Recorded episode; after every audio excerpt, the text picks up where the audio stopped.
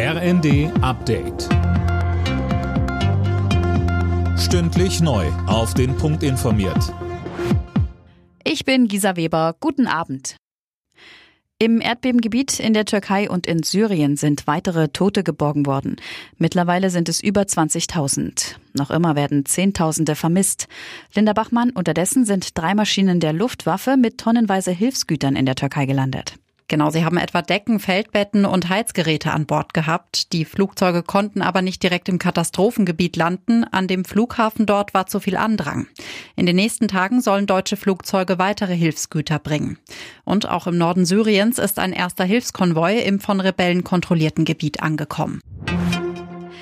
Der ukrainische Präsident Zelensky hofft nach dem Treffen mit den EU-Spitzen in Brüssel auf Kampfjets. Dafür gebe es bereits Signale, so Zelensky. Er hatte heute im EU-Parlament gesprochen und war auch beim Sondergipfel der Staats- und Regierungschefs zu Gast. Die Inflation in Deutschland ist im Januar wieder leicht gestiegen. Die Verbraucherpreise legten im Vergleich zum Vorjahresmonat um 8,7 Prozent zu, so das Statistische Bundesamt.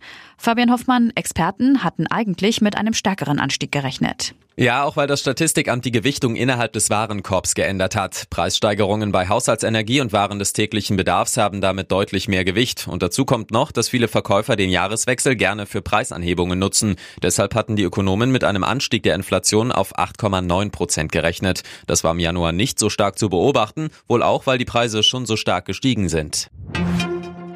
Greenpeace zieht vor den Europäischen Gerichtshof. Die Umweltorganisation will gegen die Entscheidung der EU-Kommission klagen, Gas und Atom als nachhaltig einzustufen. Das sei ein fatales Signal und werde die Klimaziele massiv untergraben, heißt es von Greenpeace.